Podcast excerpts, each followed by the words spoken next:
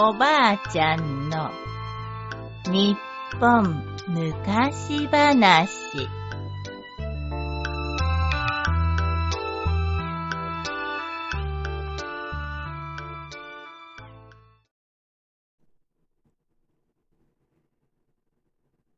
クッカルとカラス。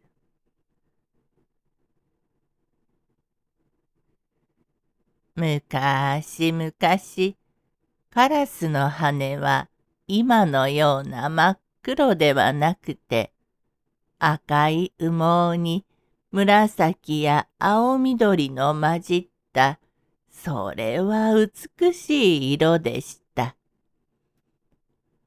他の鳥はみんなそんなカラスを羨ましがっていました。特にクッカルは、ああ、おいらの着物は真っ黒なばかりで面白くない。一度でいいからカラスさんのような美しい着物を着てみたいなと思っていました。クッカルというのはカラスによく似たくちばしの長い鳥です。そこである日、カルはカラスを騙して着物を取ってやろうと考えました。そこで早速カラスのところへ出かけて行って、カラスさん、今日は暑いから水浴びに行こう。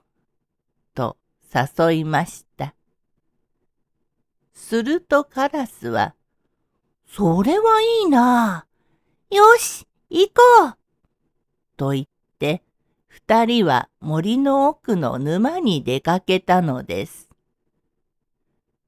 そして、それぞれは自分の着物を脱いで、ザブーンと水に飛び込みました。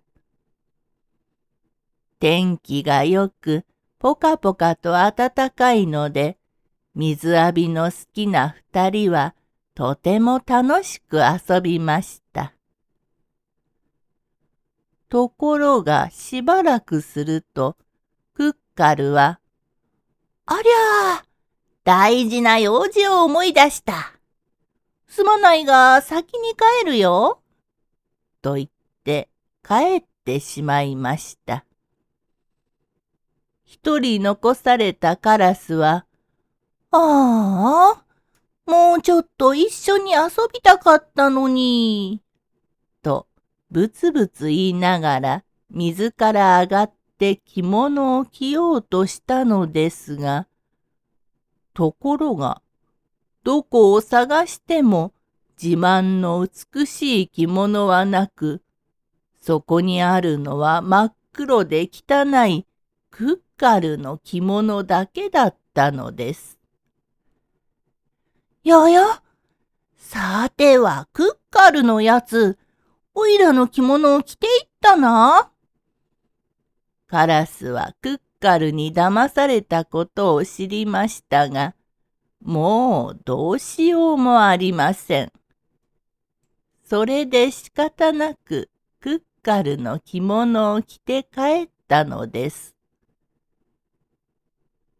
それからというもの、カラスは真っ黒で、クッカルはきれいな羽をつけているのだそうです。そしてカラスはクッカルが憎くてたまらないので、今でもクッカルを見つけると目の敵にして追い回すのだそうです。おしまい。